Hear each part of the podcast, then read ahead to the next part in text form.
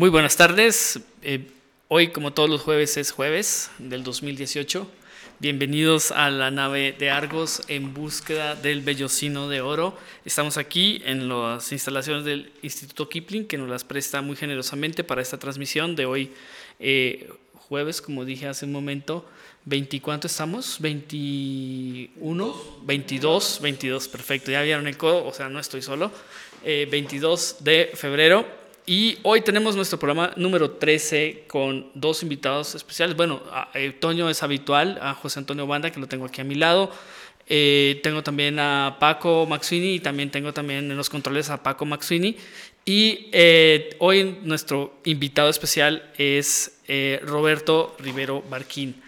Es el director de la compañía de repertorio teatral del Instituto Irapuato y pues vamos a hablar de un evento pues, eh, pues extraordinario que, que, del cual podemos estar muy orgullosos aquí en Irapuato, que es eh, que la compañía que dirige eh, Roberto pues fue finalista en el Festival Internacional de Teatro Universitario que organiza la UNAM.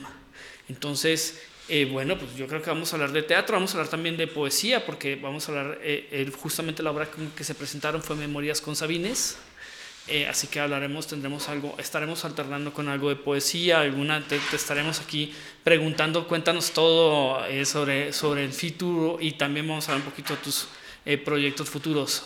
Roberto, pues bienvenido esta tarde, gracias por estar aquí. No, a ti, Jaime, muchas pues gracias. Cuéntanos, bueno, ya esta, esto lo habíamos tomado desde la revista Argonauta de, la, de número 6, si no estoy mal, que fue la de la música. Eh, que estuvimos eh, en el momento que se estaba haciendo el ensayo, preparando el primer, el primer ya... Eh, era un ensayo general, ¿no? Fue como una mm, Mira, era como un ensayo general con la idea concreta de poder presentar algunas secuencias que pudiéramos grabar, porque todo el circuito de festivales y de muestras en las cuales yo he tratado de insertar este proyecto de, de la compañía de repertorio teatral, eh, tienen tiempos muy específicos. Entonces tú tienes un tiempo para presentar carpeta, otro tiempo para subir video a redes, otro tiempo para tener productos terminados, otro tiempo para desglose de eh, costos y demás. Entonces si te acostumbras, afortunadamente porque muchos artistas no nos acostumbramos a tan fácil a esa parte de organizar de manera calendarizada todo lo que es un año. Y eso nos ha permitido afortunadamente tener una compañía cuyos trabajos eh, venían siendo hasta Sabines eh, de aproximadamente un año de planeación. Y en el caso de nuestro nuevo proyecto, que ya veremos si se alcanza o en otro momento hablamos de él, eh, incluso hablar a dos años, cosa que es algo que se trabaja mucho en otros lados, pero yo no me había encontrado en Irapuato. Afortunadamente, qué bueno que yo tuve la posibilidad de que me dieran este eh, apoyo, y que me siguió la institución y me creyó y me dijo, órale, entonces pues vamos por ese lado, si de eso se trata hay que hacerlo así. Entonces lo que tú viste en aquel entonces en Chinacos eran como el proyecto en pañales.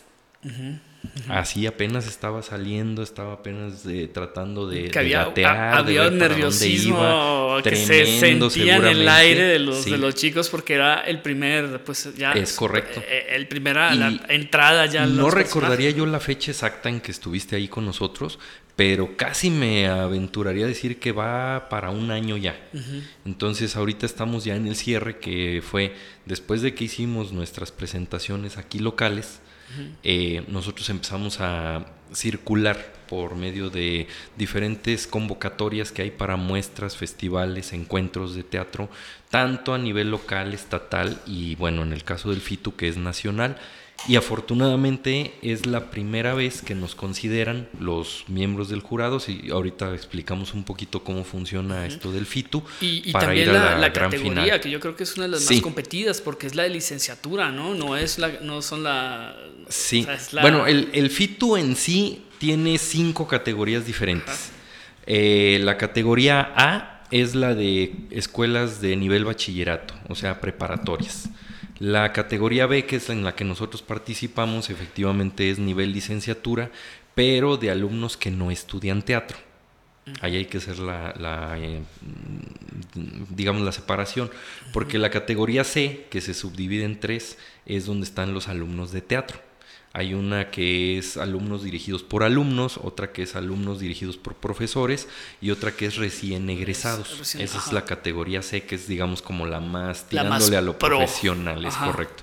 Pero dentro de ese mundo, como mencionas, efectivamente estábamos viendo los números que daba la gente que coordina el FITU eh, están hablando de más de 100 escuelas eh, de todo el país que se inscribió para este, este año y la más concurrida es la de universidades, justamente. Quizá porque los chicos de prepa tienen un poco más de problemas eh, para organizar los equipos de trabajo y poder este, inscribirse a esto, y porque las escuelas de teatro sabemos que son muchas menos, ¿no? O sea, de pronto pensaríamos que hay montones de alumnos estudiando teatro profesionalmente en el país, pero pues no es tan real. Hoy en día tenemos aquí la Universidad de Guanajuato ya como una opción cercana a la localidad. Que es una opción que se abrió hace muy poco tiempo. Muy poco.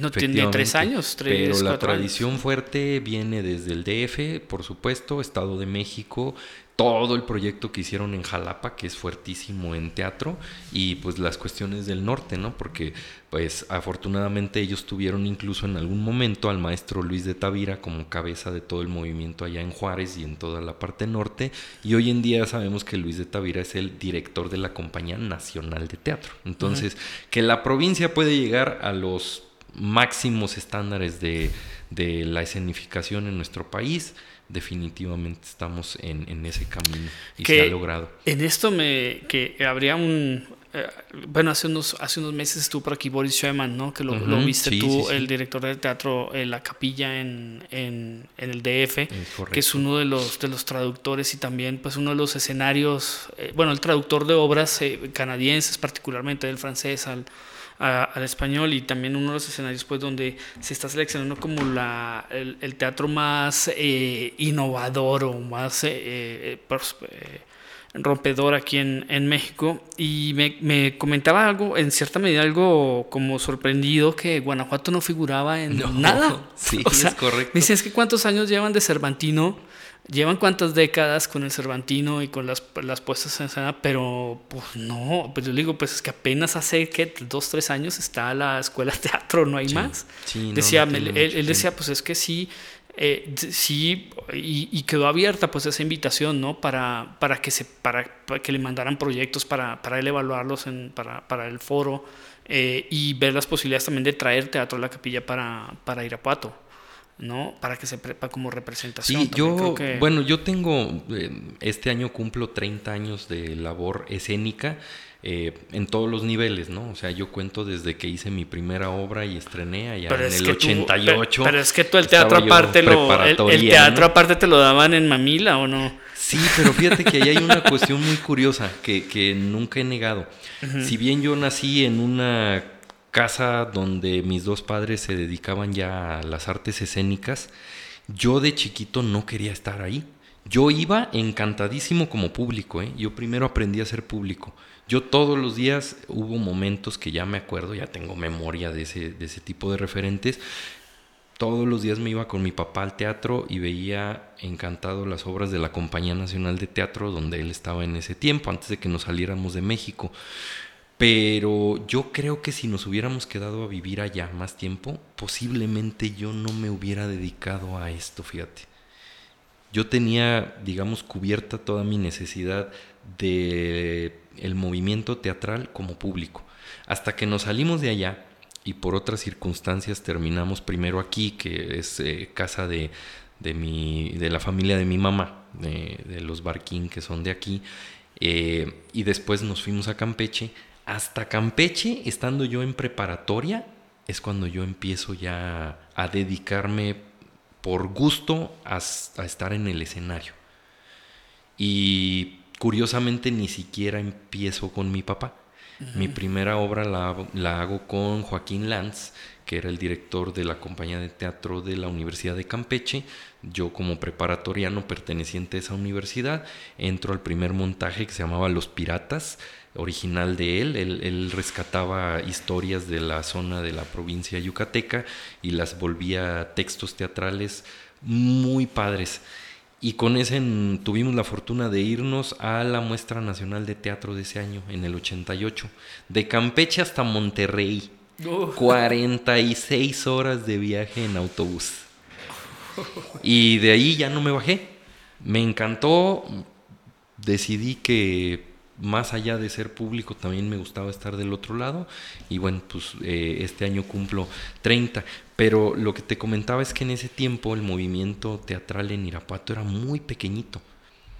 Hace poco estaba yo con Natala viendo algunas cuestiones ahí de proyectos que tiene el IMCAR y sacamos entre los dos una cuenta de 13 grupos de teatro que no dependen de escuelas, que eso queremos aclararlo, porque muchas escuelas tienen pues un taller de teatro, eh, pero lo que estaba buscando a tal es cuánta gente de veras en Irapuato se quiere dedicar al teatro por hobby no porque estén en la escuela y tengan que hacer el taller o el crédito, lo que sea. Y hay más que sería como por vocación, vocación teatral o, también viene también esto del... Eh, van de la mano, ¿no? Porque una, una cosa que yo recuerdo que mencionaba mucho Alejandro Calva, que, vino hace poco acá a traer una obra de allá de México, era... Eh, lo que pasa es que nosotros podremos hablar de teatro profesional en el nivel amateur Profesional es aquel que se dedica de lleno a esta actividad sin eh, entrar en, la,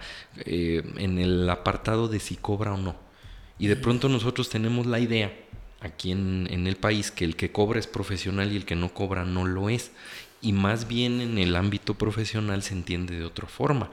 O sea, tú puedes cobrar y no ser nada profesional tú no estudiaste tu libreto, tú te fuiste de juerga una noche antes y llegaste todo fumigado a tu función, no sabías ni dónde estabas ni qué decías, no tienes respeto por los compañeros y su trabajo o por el público, al cual eh, yo siempre he sostenido que tenemos que respetarlo porque este binomio, si no hay público o no hay eh, quien esté haciendo la interpretación, desaparece. Entonces, la parte profesional es ese respeto por el trabajo, por la escena, por eh, esta cuestión dionisíaca más allá de ser amigos o no de Baco, ¿no?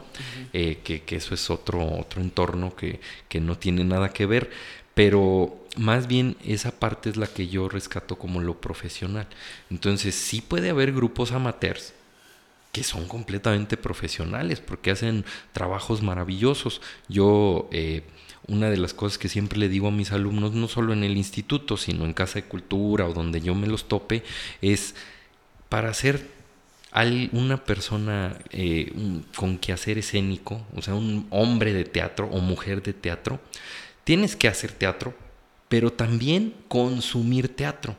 Tienes que ver teatro y tienes que leer teatro. Entonces de pronto llegan algunos y dicen, ah, es que mi vida es el teatro, y yo sueño y, y ¿qué has visto? Ah, pues, eh, pues una ahí que quién sabe qué era, pero pues, eh, ahí me llevó mi papá. ¿Y qué has leído? No, pues nada. Entonces me queda clarísimo que algo falta ahí en ese, en ese enfoque, porque se confunde lo que es la mercadotecnia de los medios, ¿sí?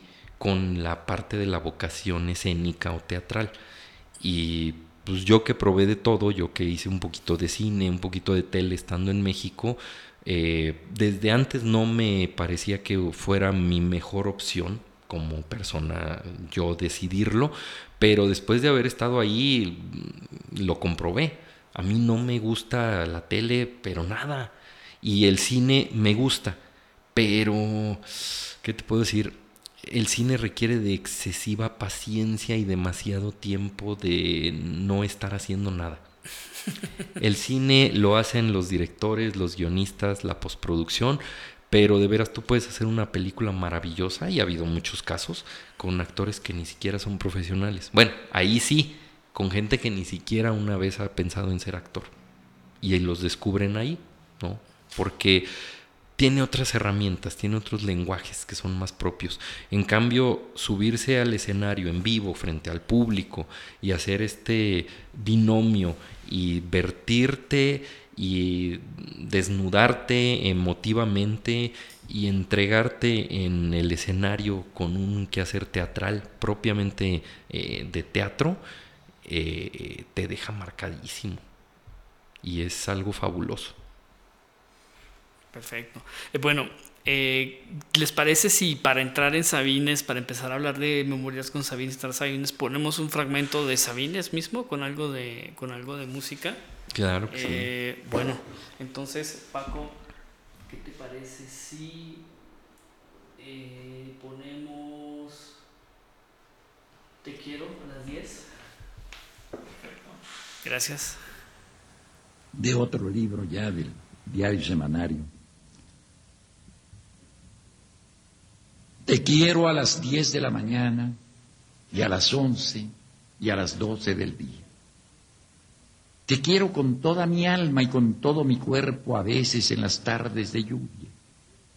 Pero a las 2 de la tarde o a las 3, cuando me pongo a pensar en nosotros dos, y tú piensas en la comida o en el trabajo diario o en las diversiones que no tienes, me pongo a odiarte sordamente con la mitad del odio que guardo para mí. Luego vuelvo a quererte, cuando nos acostamos y siento que estás hecha para mí, que de algún modo me lo dicen tu rodilla y tu vientre, que mis manos me convencen de ello y que no hay otro lugar en donde yo me venga, a donde yo vaya, mejor que tu cuerpo. Tú vienes toda entera a mi encuentro y los dos desaparecemos un instante. Nos metemos en la boca de Dios hasta que yo te digo que tengo hambre o sueño. Todos los días te quiero y te odio irremediablemente. Y hay días también, hay horas en que no te conozco en que me eres ajena como la mujer de otro. Me preocupan los hombres, me preocupo yo, me distraen mis penas. Es probable que no piense en ti durante mucho tiempo. Ya ves, ¿quién podría quererte menos que yo, amor mío?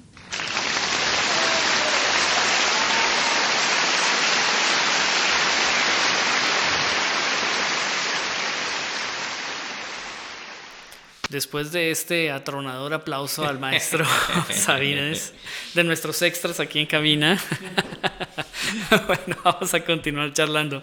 Eh, estábamos hablando justamente sobre un la, evolución reciente del teatro en Irapuato. Creo que tenías una pregunta también muy, muy interesante porque, eh, Toño, eh, sobre esto. Ah, bueno, que, por ejemplo, lo personal, como estudiante de eh, digamos, desde secundaria para acá, de aquí en Irapuato. Este, tuve un taller de teatro en la secundaria, pero no, no vi o no viví como una como una cultura teatral en Irapuato.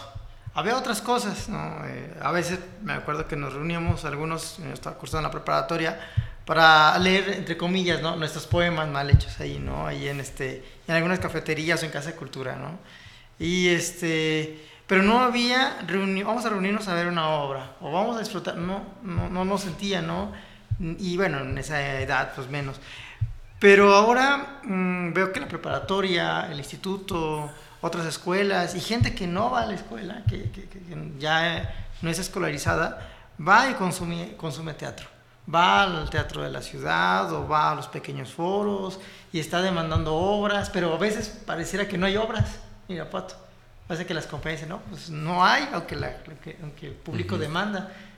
¿Qué cambió en esta dinámica que proviene de una familia? Fíjate, primero yo creo que una de las cosas que dices es bien evidente y no sé qué alcance tengamos aquí en el programa, pero eh, es que es algo que apareciera que queda solo entre un pequeño grupo de gente que ya per se está buscando esto, entonces lo va a encontrar pero esta cuestión de la difusión para otras personas que no por sí mismas lo estén buscando y que se lo topen y pueda ser un felicísimo encuentro, eso está bien difícil.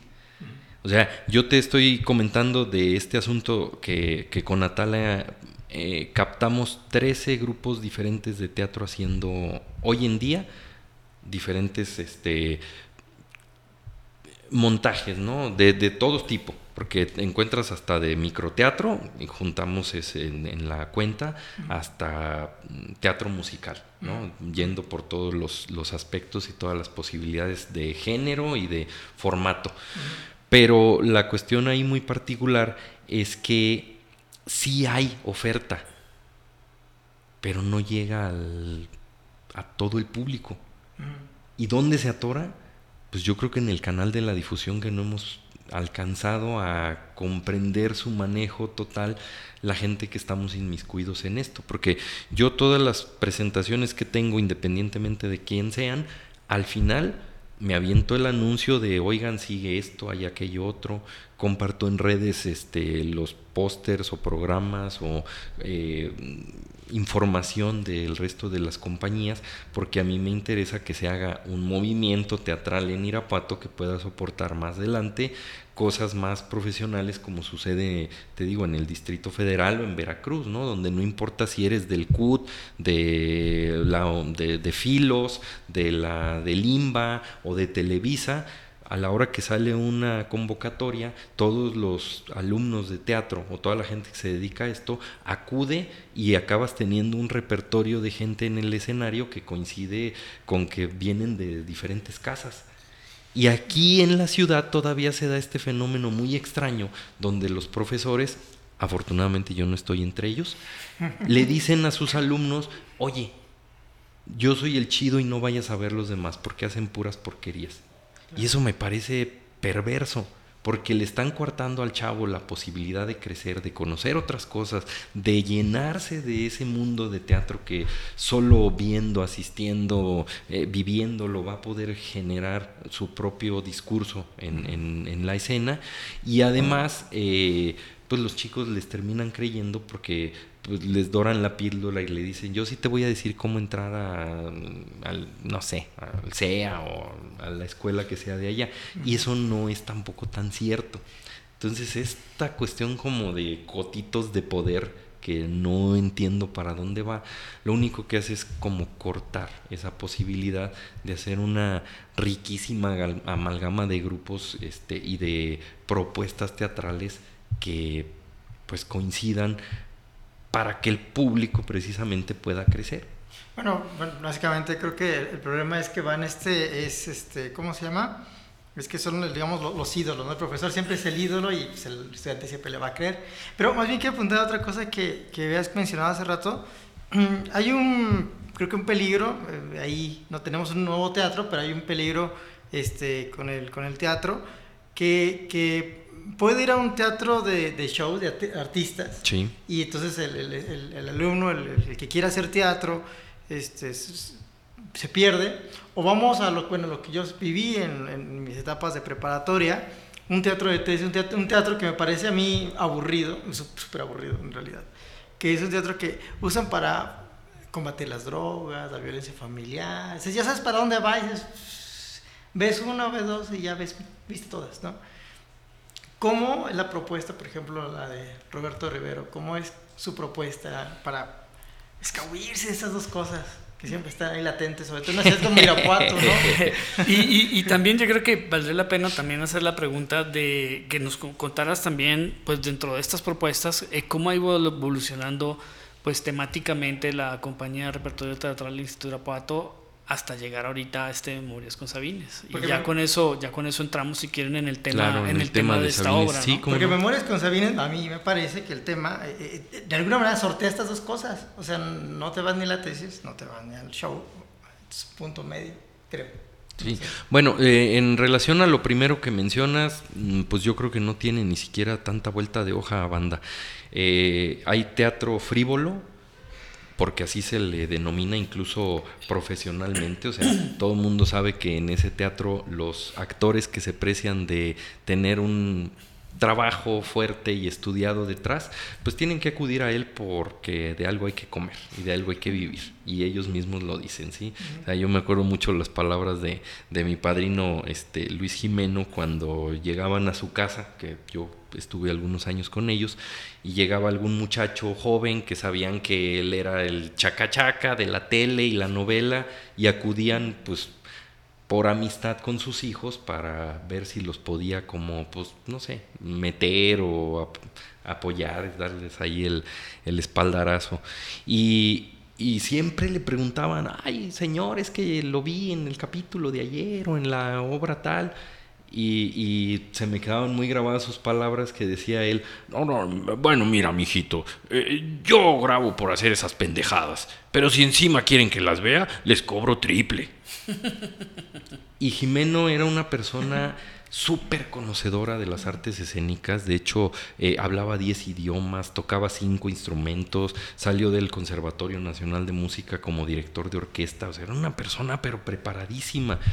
Fue el director de la, de, la Escuela de Bellas Artes y eh, él defendía mucho esta cuestión de que definitivamente estamos junto a la parte mercadotécnica y no la podemos desconocer nosotros tenemos aquí un teatro que hoy en día, pues creo que el 70% de las obras que se presentan tienen ese perfil.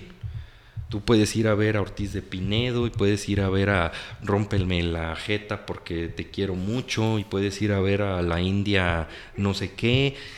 Y de eso hay pero para aventar para el cielo y no está mal. Lo que hay que aclararle a los chicos es cuál es el perfil de eso, ¿no?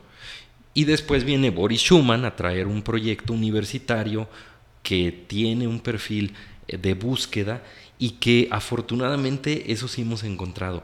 El teatro de búsqueda que en los 70s, 80s era muy socorrido y que era aburridísimo, como tú bien dices, porque no lo entendía nadie los mismos directores se dieron cuenta que así solo estaban espantando a la gente. Bueno, pero también está la narraturgia, que también, también está espantosa. Sí, sí. ¿No? O sea, bueno, yo lo digo. Sí, sí, sí. Se hace muy modesto. Entonces. Eh, butaca de, espectador, ¿no? Pero hoy lo que encuentras, y sí, sí hay bastantes propuestas interesantes, ¿eh? en ese sentido, es gente que está buscando cómo hacer algo que a mi público le guste, ¿sí? Sin ser panfletario y sin ser este frívolo. Y sí encuentras cosas muy interesantes. De hecho, esa es parte de la ganancia de lo que hoy en día estoy compartiendo aquí con ustedes.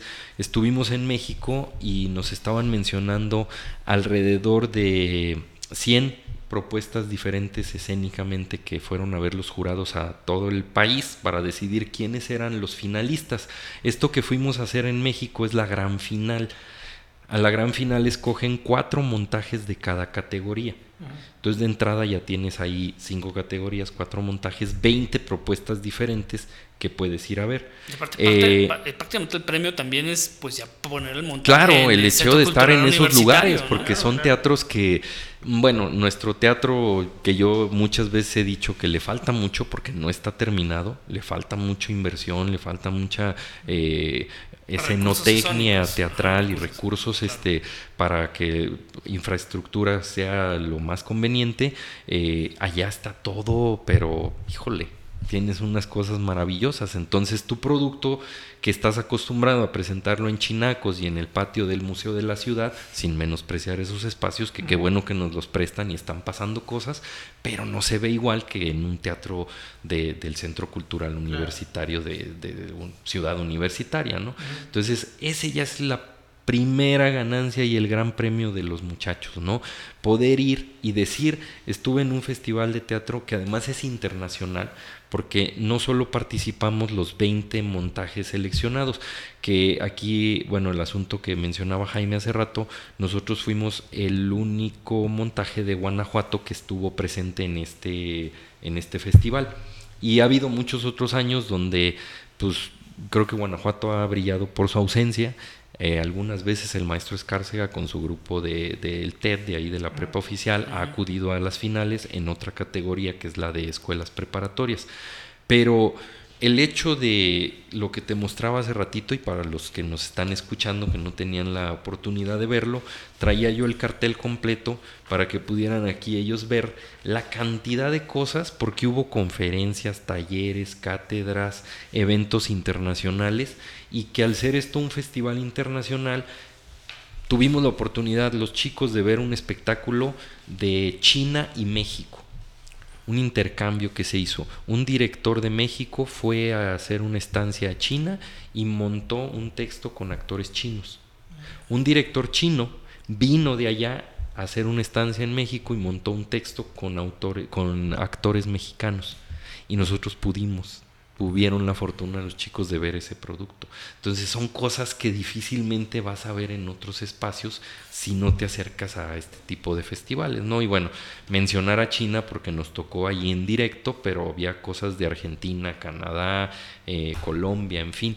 Eh, dentro de ese mundo. ¿Por qué en Guanajuato? ¿Por qué en Guanajuato? Que, creo que pues como que viene muy, muy en, este, eh, muy al tema esto. ¿Por qué en Guanajuato somos a través del Cervantino grandes consumidores de teatro o traemos teatro de muchas partes del mundo? Pues no producimos nada, no, no hay producción. A mí me han dicho, porque no solo yo lo pienso, sino también me lo han compartido gente de desde que yo estaba en México y me decían, oye, pero tú eres de Guanajuato. Aparte de que somos medio elitistas, no, no sería la palabra elitistas, más bien a la gente de Guanajuato le cuesta mucho trabajo acceder a espacios de Guanajuato. Yo más fácil venía de México con giras de obras que hoy en día estando aquí conseguir una gira por el estado. Ah desterramos de entrada las opciones que hay aquí en lo, en, lo local. Y eso es algo pues que sí se, se, sabe, se comenta y además, bueno, ustedes lo han de saber.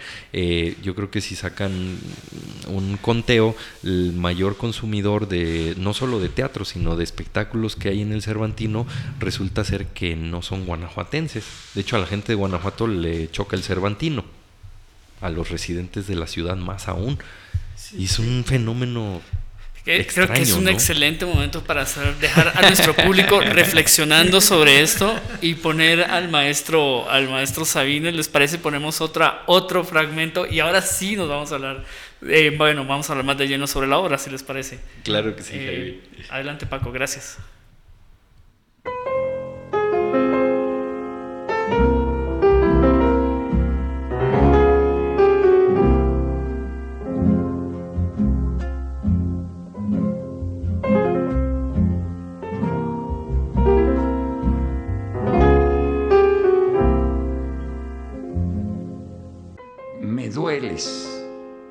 Mansamente, insoportablemente me dueles. Toma mi cabeza, córtame el cuello, nada queda de mí después de este amor.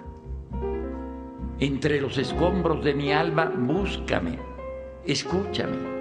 En algún sitio mi voz sobreviviente llama, pide tu asombro, tu iluminado silencio atravesando muros, atmósferas, edades, tu rostro, tu rostro que parece que fuera cierto, viene desde la muerte, desde antes del primer día que despertara al mundo. Qué claridad tu rostro, qué ternura de luz ensimismada, qué dibujo de miel sobre hojas de agua. Amo tus ojos, amo, amo tus ojos. Soy como el hijo de tus ojos, como una gota de tus ojos soy. Levántame de entre tus pies, levántame, recógeme del suelo, de la sombra que pisas, del rincón de tu cuarto que nunca ves en sueños. Levántame, porque he caído de tus manos y quiero vivir, vivir, vivir.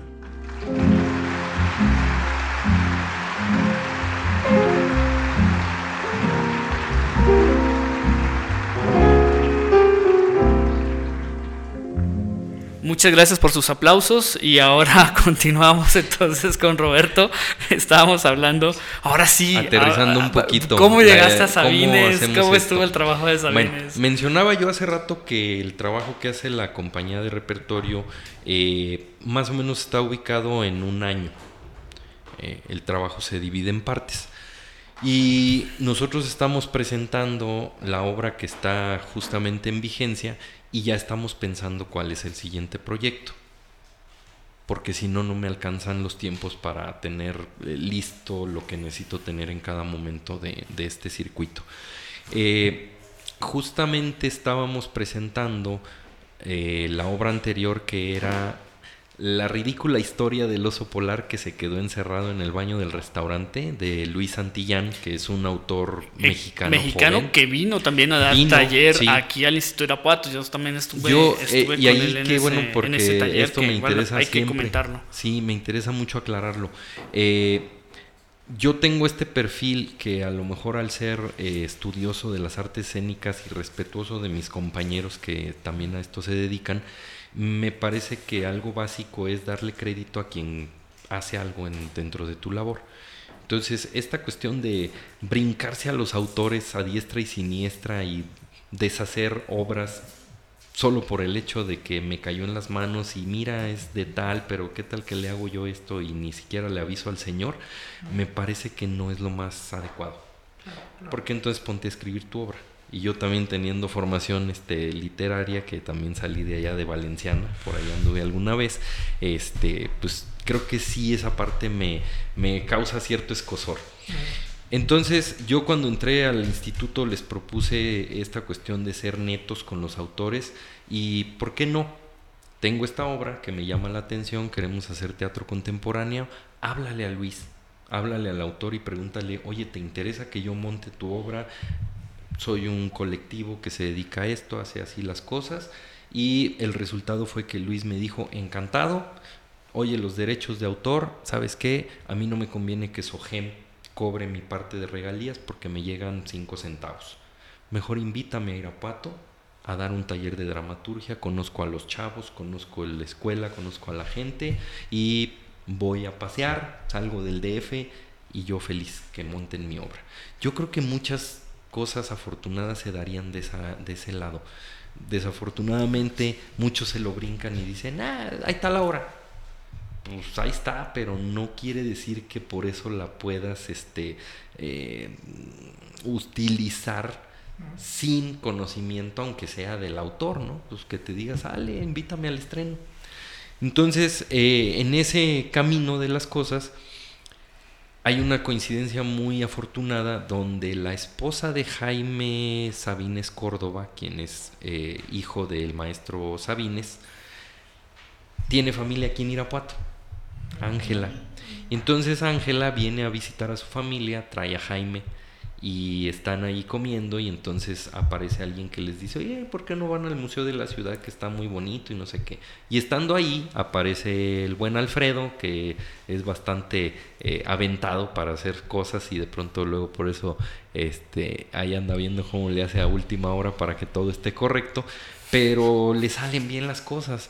Y Alfredo les dijo, ¿por qué no vienen aquí y leen algo del maestro Sabines?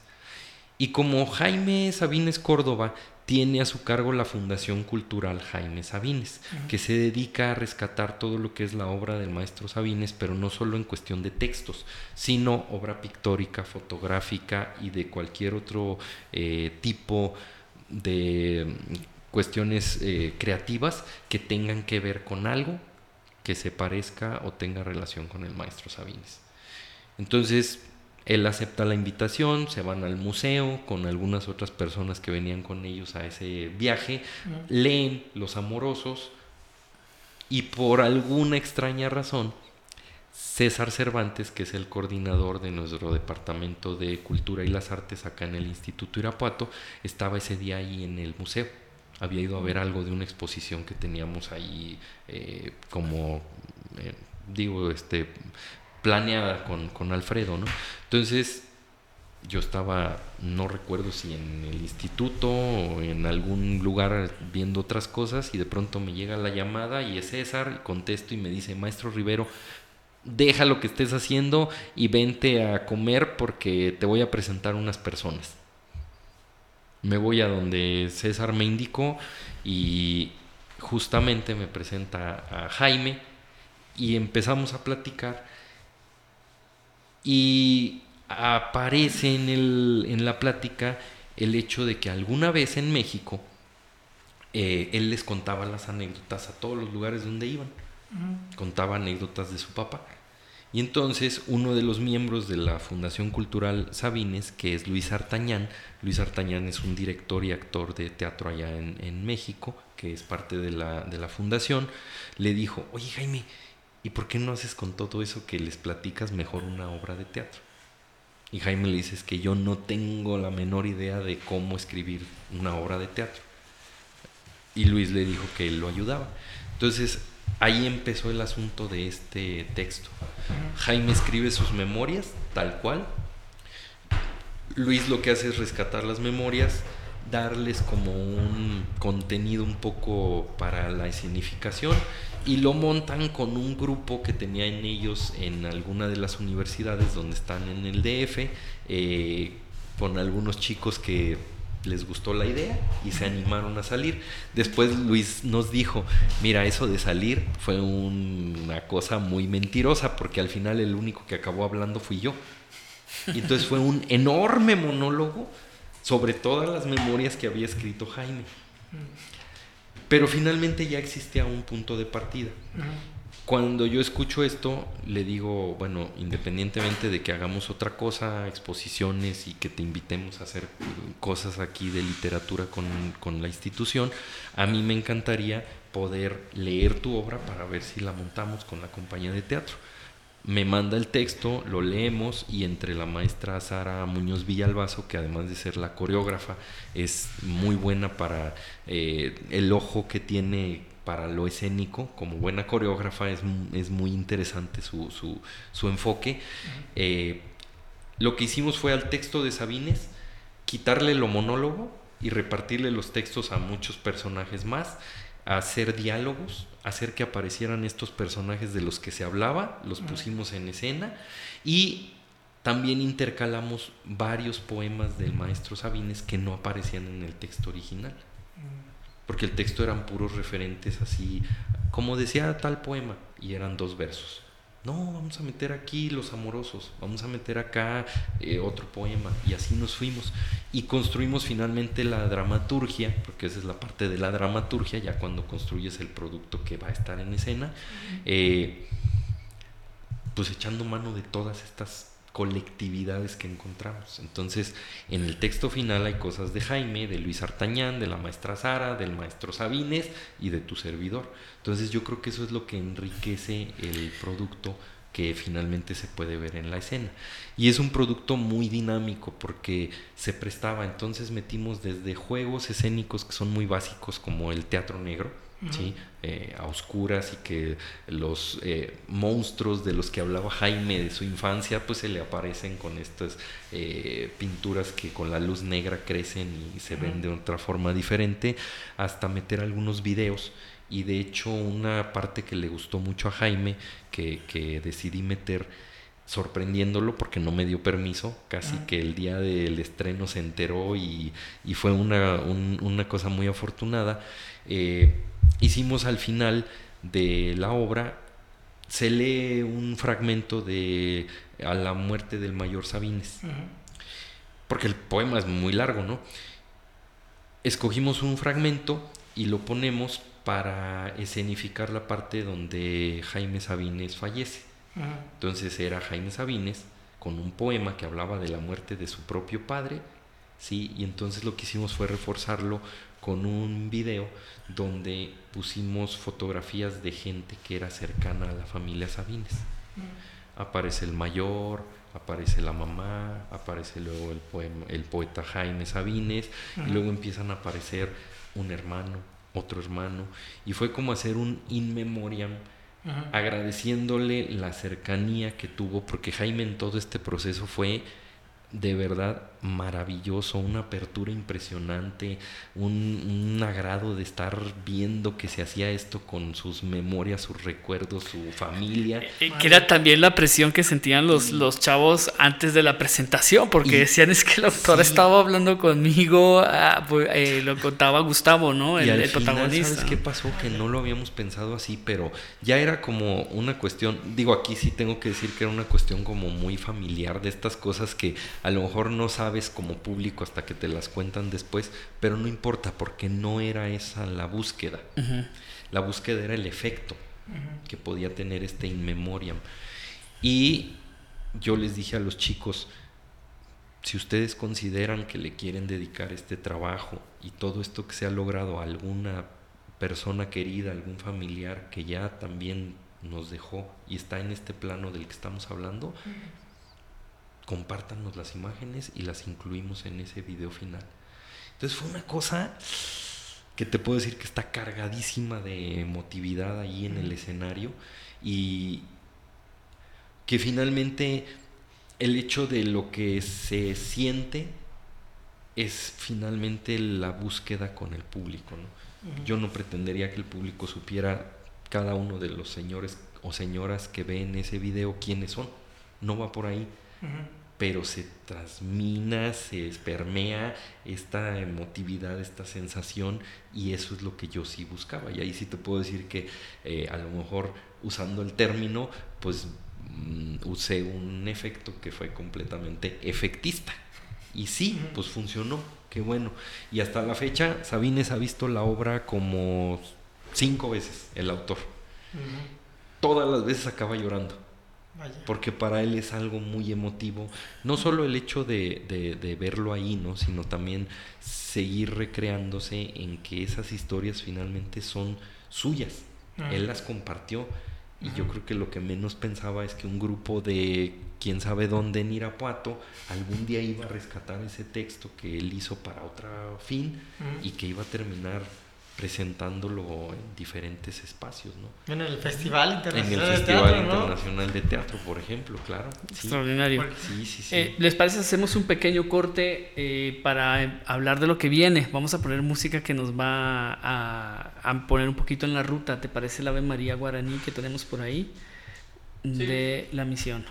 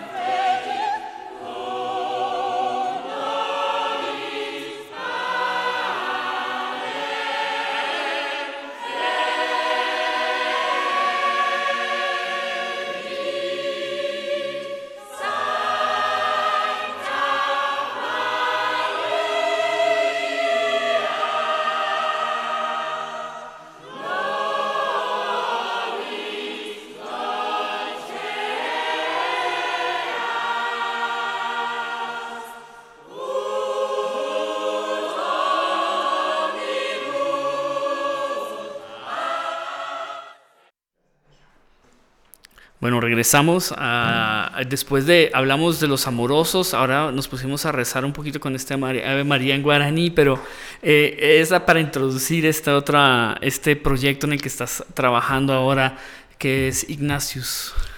Sí, eh, justamente ahorita estamos por concluir con el proceso de Sabines, todavía nos quedarán un par de funciones acá por, por la localidad. Eh, pretenderíamos, como todos los años hacemos, develar una placa conmemorativa. Eh, una aclaración para algunas personas que de pronto sí me decían que no entendían bien el concepto. Tú puedes develar una placa conmemorativa por el logro que tú hayas eh, considerado que realizaste. O sea, no hay un estatuto que diga por qué. No es como el disco de platino o el disco de oro. Y de hecho, el, el asunto de develar la placa a las 100 representaciones fue porque, eh, como decía bien Paco acá hace rato, por ahí de los 50, cuando el movimiento teatral del Seguro Social que impulsó Benito Coquet, gastaban unas dinerales en hacer unas producciones de primer nivel y presentaban la obra 10 veces. Y tenían unos elencos donde yo creo que López Tarso para arriba. Entonces, cuando por primera vez se llega a las 100 representaciones de una obra, eso fue tan maravilloso que dijeron, hay que que quede constancia de esto. Eh, después de eso, bueno, ya se, se, cae en cuenta de que cada 100 vas a develar una placa, pero independientemente de eso, cada quien hace la placa a su tamaño de logros que considera que con ese montaje está alcanzando, ¿no? Y para nosotros ahorita, yo creo que más que buscar el número de presentaciones a largo alcance, porque si bien hay 13 compañías de teatro aquí en la localidad, retomando este número, solo hay una que presenta una temporada teatral.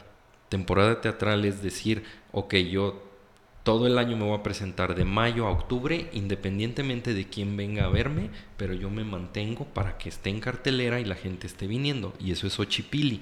Y le ha costado veintitantos años a mi papá lograr hacer algo así. Todos los demás. sabias, ¿no? Que fue el que se presentó el, año pasado.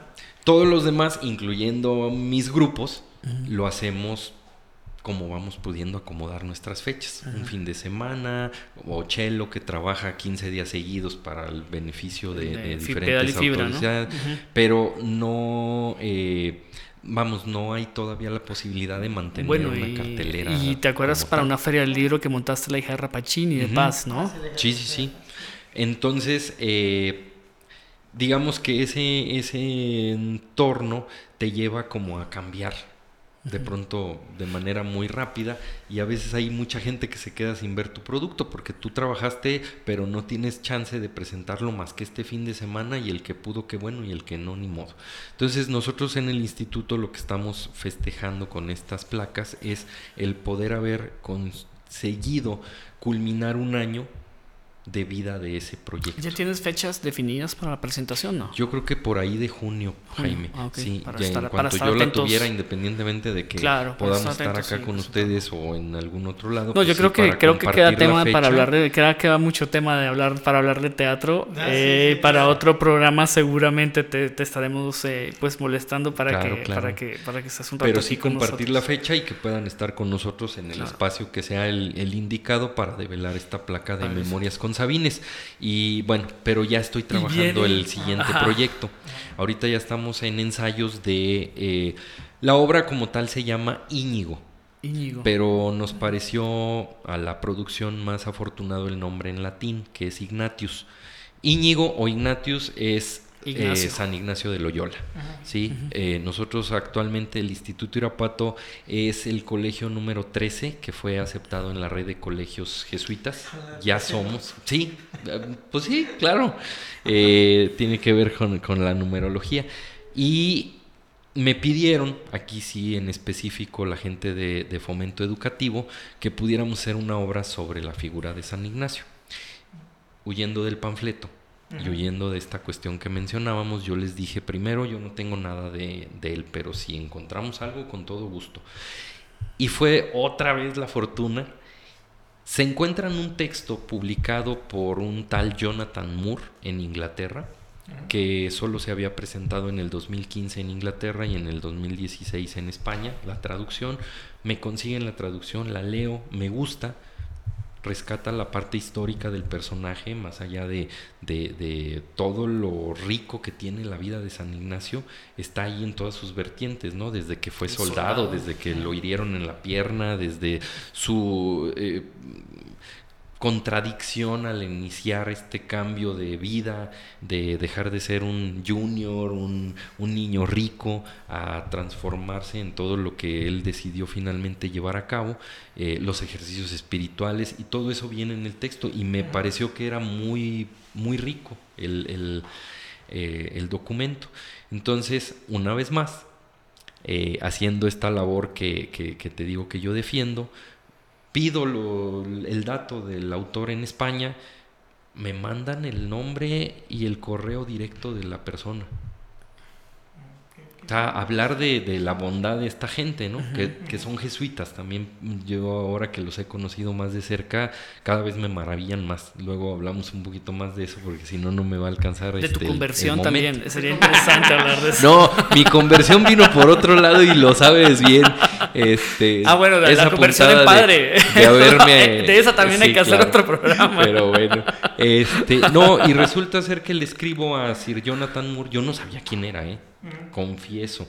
Le escribo y me contesta de una manera tan eh, abierta, tan eh, inmediata, tan poco... Tan cálida. Sí, es una persona súper amable y, y encantado nos plantea la posibilidad y me dice, claro que sí, estrenen ustedes, va a ser el estreno en Latinoamérica de la obra, pero vamos, eh, cero pretensiones, cero trabas, cero barreras el Señor va a venir, va a estar aquí con nosotros, lo vamos a traer porque es lo menos que podíamos hacer. Creo que, habrá que hacer un programa también entonces sobre, sobre Ignacio. con él acá. o sea, no te vamos a sacar de aquí a la cabina, Roberto. y el estreno oficialmente ya se está manejando fecha porque pues de esas cosas sí hay que hablar y sobre todo si va a venir él desde, desde Londres. 21 eh, de septiembre, que es viernes, oh. eh, va a ser el estreno de, de Ignatius. Él nada más como dato general, si lo quieren buscar en redes, búsquenlo. Bueno, más bien, más que en redes, googleenlo, porque no es muy amigo del Face y estas cosas, pero en Google lo buscas y te aparece su página, ¿no? Está como www.jonathanmoore.uk, creo que sí, que así lo encuentras. El señor, aparte de que es Sir, o sea, es caballero de la corona, es eh, caballero de la cruz por parte de los jesuitas y es parte de la Royal Shakespeare Company y trabaja en The Globe, que es el teatro de William Shakespeare. Y ahorita está estrenando un nuevo espectáculo en Nueva York y luego regresa a Londres y se da el tiempo de venir a México a estar con nosotros. Entonces, como nosotros sí queremos ser muy compartidos y toda la gente que nos esté escuchando, tómenlo como una invitación abierta, vamos a hacer eh, y a sacarlo por todos los medios.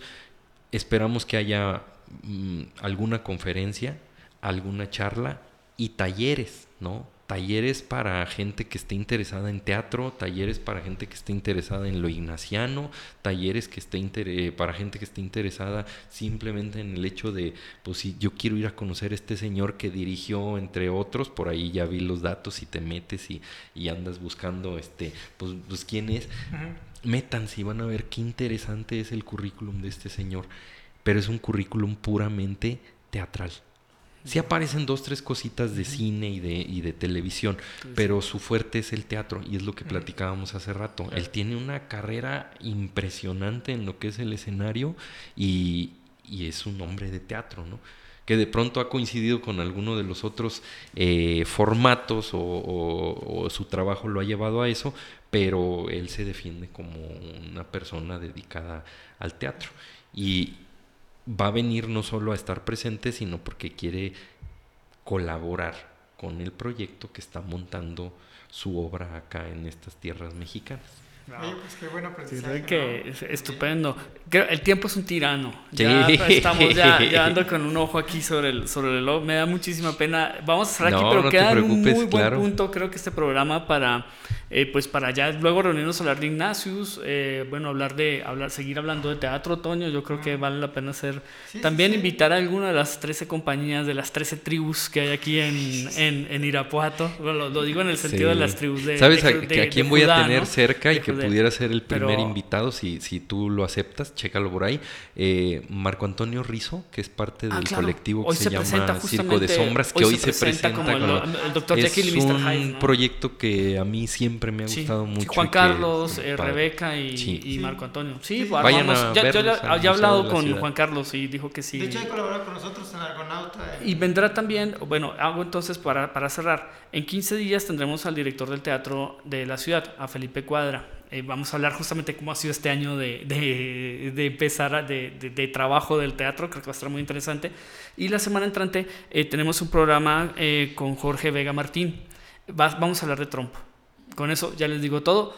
Cerramos, eh, Paco, si quieres, con un tema que nos anticipe lo siguiente, Ella Fitzgerald con Mac the Knife en una presentación de Berlín de 1963, que también nos une con el programa anterior que habla de serendipias. Aquí hay una serendipia porque a ella se le olvida la letra y empieza a improvisar. Entonces, eh, pues cerramos con esto. Muchas gracias por escucharnos esta tarde y pues hasta el próximo jueves, que yo confío que como todos los jueves seguirá siendo jueves. Gracias.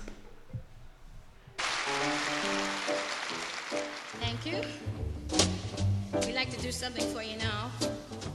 We haven't heard a girl sing it. And it, since it's so popular, we'd like to try and do it for you. We hope we remember all the words. Oh, the shark has pearly teeth, dear. And he shows